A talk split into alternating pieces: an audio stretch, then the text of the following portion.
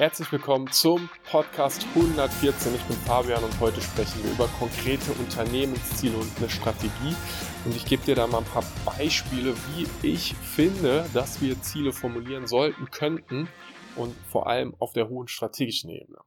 Du hörst, ich bin nicht 100% fit, ich habe eine leicht nasale Stimme, weil ich auch leicht krank bin, allerdings schon wieder auf dem Weg der Besserung und mir ist es trotzdem wichtig, den Podcast mit dir zu drehen, mit dir zu sprechen und ähm, die Viertelstunde ist es mir wert und danach lege ich mich wieder hin und mache die Pause, weil auch das natürlich wichtig, sich auszuruhen. Ähm, Unternehmensziele, Unternehmensstrategie. Lass uns da mal in der Unternehmenssteuerung von oben drauf schauen. Das erste und für mich immer noch wichtigste ist die Frage des Wozu gibt es das Unternehmen? Was ist die Vision des Unternehmens? Was verändert sich auf der Welt dadurch, dass dein Unternehmen existiert?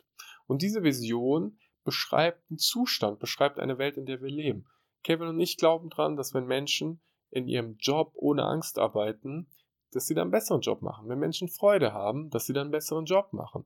Wenn Menschen Freude haben, dass sie mit ihrer Familie wertschätzender umgehen, dass es für die Kinder besser ist, dass dadurch die Zukunftsfähigkeit in unserem Land sichergestellt wird und damit natürlich auch auf der Welt. Und dass wenn wir mehr Unternehmen haben, die sich einfach um ihre Mitarbeitenden kümmern, dass dann die Welt ein besserer Ort wird.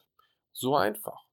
Und wir glauben auch dran, dass wir heute mit Technologien coole Dinge machen können und dass es sinnvoll ist, Leute auf dem Weg mitzunehmen und Ängste einfach auszunehmen.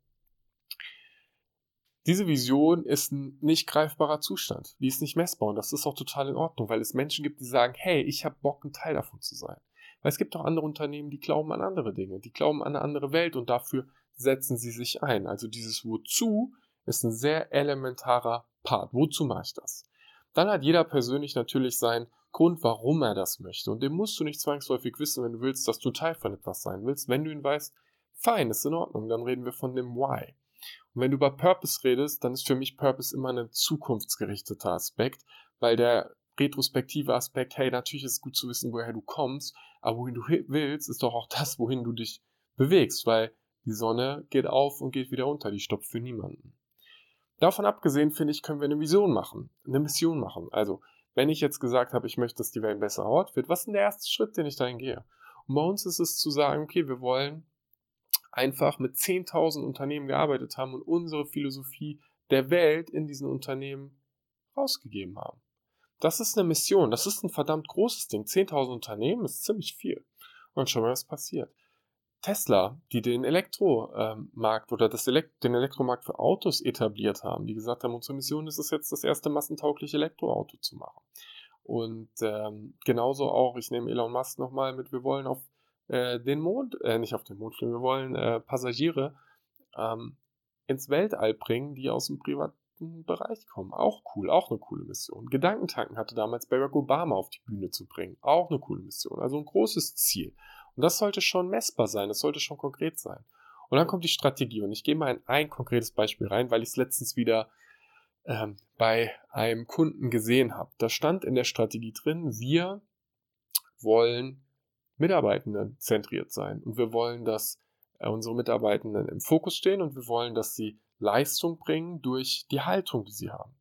Und das hört sich auf dem Papier erstmal gut an, weil natürlich wollen wir, dass Mitarbeitende Verantwortung übernehmen, dass Mitarbeitende äh, sich mit dem Unternehmen identifizieren, dass sie als Botschafter, als Ambassadoren unterwegs sind und sagen, hey, ich stehe hinter dem, was wir tun.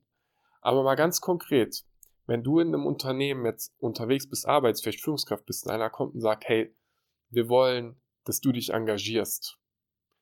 Weißt du dann, was du machen sollst? Gibt dir das eine Idee von dem, was für dich gerade am sinnvollsten ist und was der nächste Schritt sein könnte? Ich bezweifle es. Ich habe sehr lange mit jemandem diskutiert und wir haben gemeinsam einen Weg gefunden, um bei dem Kunden eine Konkretisierung hinzukriegen. Und zwar sind wir irgendwann auf den Aspekt gekommen und haben gesagt, wenn ich möchte, dass Mitarbeitende selbstverantwortlich agieren, dann ist doch ein Schritt davon, dass sie Entscheidungen treffen. Entscheidungen kann ich messen. Ich kann jeder Führungskraft vom Vorstand bis auf die Teamleiterebene sagen, bitte track mal zwei Wochen lang, wie viele Entscheidungen du treffen musst. Wie viele E-Mails kriegst du, wo ein Entscheidungsbedarf drin ist, wie viele Leute kommen zu dir ins Büro und haben Entscheidungsbedarf, wie viele Entscheidungen triffst du auf Basis von dem, was du vielleicht von deinen Führungskräften selbst nochmal bekommst, wie viele Entscheidungen triffst du im Schnitt so pro Tag, pro Woche, pro Monat.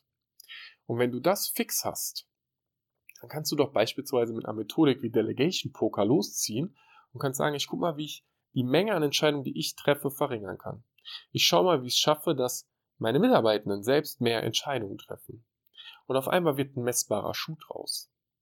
Und sowas finde ich in der Strategie wesentlich spannender zu sagen. Ein strategischer Aspekt von uns ist, dass Mitarbeitende Verantwortung übernehmen. Das messen wir, indem wir Entscheidungskompetenzen verändern. Wir sind Stand heute in der Delegation Matrix auf Status XY. Unser Ziel ist es, auf Status Z zu kommen. Und auf einmal kann jeder Mitarbeitende sagen, hey, Chef, hier ist eine Entscheidung für dich. Der Chef kann sagen, hey, aber wir wollen doch besser werden, was würdest du machen? Oder du gehst als Mitarbeiter hin und sagst, ich entscheide das jetzt. Der Chef sagt, ah, warum hast du das entschieden? Du sagst, hey, wir wollen doch besser werden. Du hast eine argumentative Basis. Und dann wird eine Unternehmenssteuerung doch richtig cool, weil du von oben bis unten Transparenz und Klarheit hast. Und vor allem, weil ich die Tür aufmachen kann.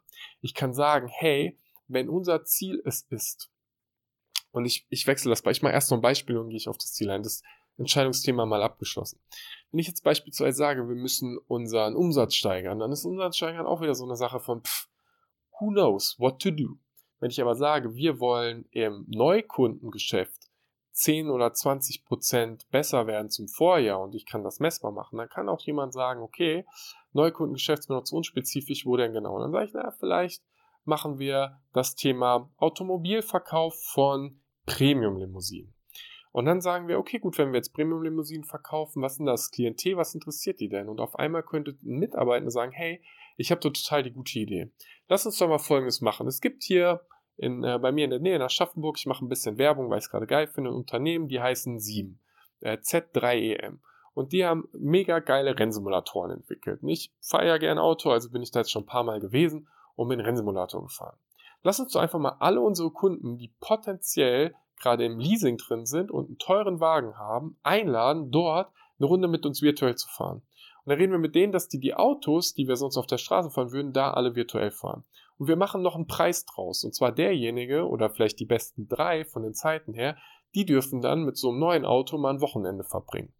Und auf einmal ist es nicht so ein, hey, ich lade dich zu einem Event ein und hier hast du mal den Schlüssel und kannst mal den neuen 5 oder 7er BMW fahren, sondern es ist ein, hey, hier ist ein, etwas, wo du was tun kannst, eine Art Gewinnspiel. Du kannst sozusagen mit Freude ähm, anfangen, gegen andere in die Competition reinzugehen, was ja gerade für Männer, manchmal auch für Frauen, ich will jetzt kein Gender-Thema damit aufmachen, äh, einfach eine Motivation ist. Gerade wir Männer sind natürlich auch bei Wettkämpfen oder machen wir es konkret. Ich mag Wettkämpfe und ich kenne Freunde, die auch Wettkämpfe mögen, aber ich mag Wettkämpfe. Ich wäre sowas dabei und ich hätte den Anspruch, das zu gewinnen.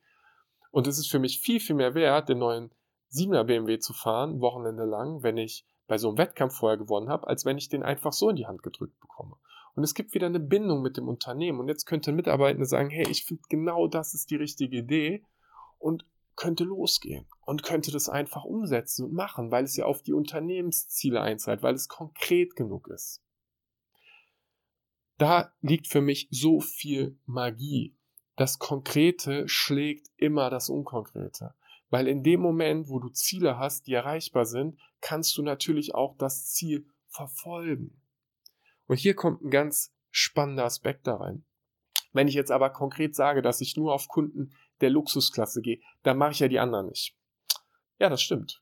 Wenn du dich für ein Ziel entscheidest, dann verfolgst du die anderen Ziele nicht. Und wenn du nach zwei Wochen merkst, dass du keinen einzigen Schritt auf dem Weg Richtung deines Ziels gegangen bist, dann hast du vielleicht nicht an deinem Ziel gearbeitet, dann ist es vielleicht das falsche Ziel oder eure Prioritäten sind nicht richtig. Aber wie wäre es denn, mal ein ganz konkretes Ziel zu setzen und es einfach zu erreichen? Und anstatt alles gleichzeitig machen zu wollen und dadurch nichts zu tun, ein Ziel nach dem anderen zu erledigen und halt mal diesen radikalen Fokus zu setzen. Und dabei auch zu schauen, wenn ich jetzt einen ganz harten Fokus setze, wo sind denn Ressourcen noch frei? Wo könnte ich denn noch ein neues Ziel setzen für einen Teil von Menschen, die nicht an diesem großen ersten Ziel mitarbeiten. Und dann kommst du in eine Transparenz und Klarheit in deinem Unternehmen, die ich so seltenst bei großen Unternehmen bisher erlebt habe und die ich mal wirklich magisch fände. Weil in dem Moment, wo es nicht nur so Management-Bullshit-Blabla ist mit lauter Buzzwords und leeren Hüllen, in dem Moment wird es für Menschen greifbar. Und in dem Moment können Menschen sagen, ich habe Bock, einen Beitrag dazu zu bringen. Eine Unternehmenssteuerung beginnt mit klaren, priorisierten Zielen. Und ob du das jetzt smart machst, ob du das unsmart machst, also smart im Sinne von spezifisch messbar, attraktiv, realistisch und getimed, ob du es mit Objectives and Key Results machst, ob es ein Satz ist, ob es zwei Sätze ist, ist am Ende für mich immer vollkommen egal. Die Frage ist, ist das Ziel messbar? Weißt du, wie du es messen kannst? Weißt du, wann du es messen kannst? Und vor allem, wenn es jemand liest, versteht er, was das gewünschte Ergebnis ist. Versteht die Person den Zustand, den du erreichst, wenn du dieses Ziel erreicht hast. Damit lasse ich diese Folge gut sein, weil ich merke durch die Tatsache, dass ich einfach gerade nicht fit bin, dass das jetzt schon anstrengend für mich war und dass ich jetzt eine Pause wieder einlegen gehe. Ich freue mich aber, dass du dran geblieben bist und ich hoffe, dass wenn wir den nächsten Podcast miteinander machen, dass ich dann wieder richtig fit bin und äh, wieder mit voller Energie reden kann. Geil, dass du dabei bist, wünsche dir einen mega geilen Tag und bis zur nächsten Folge.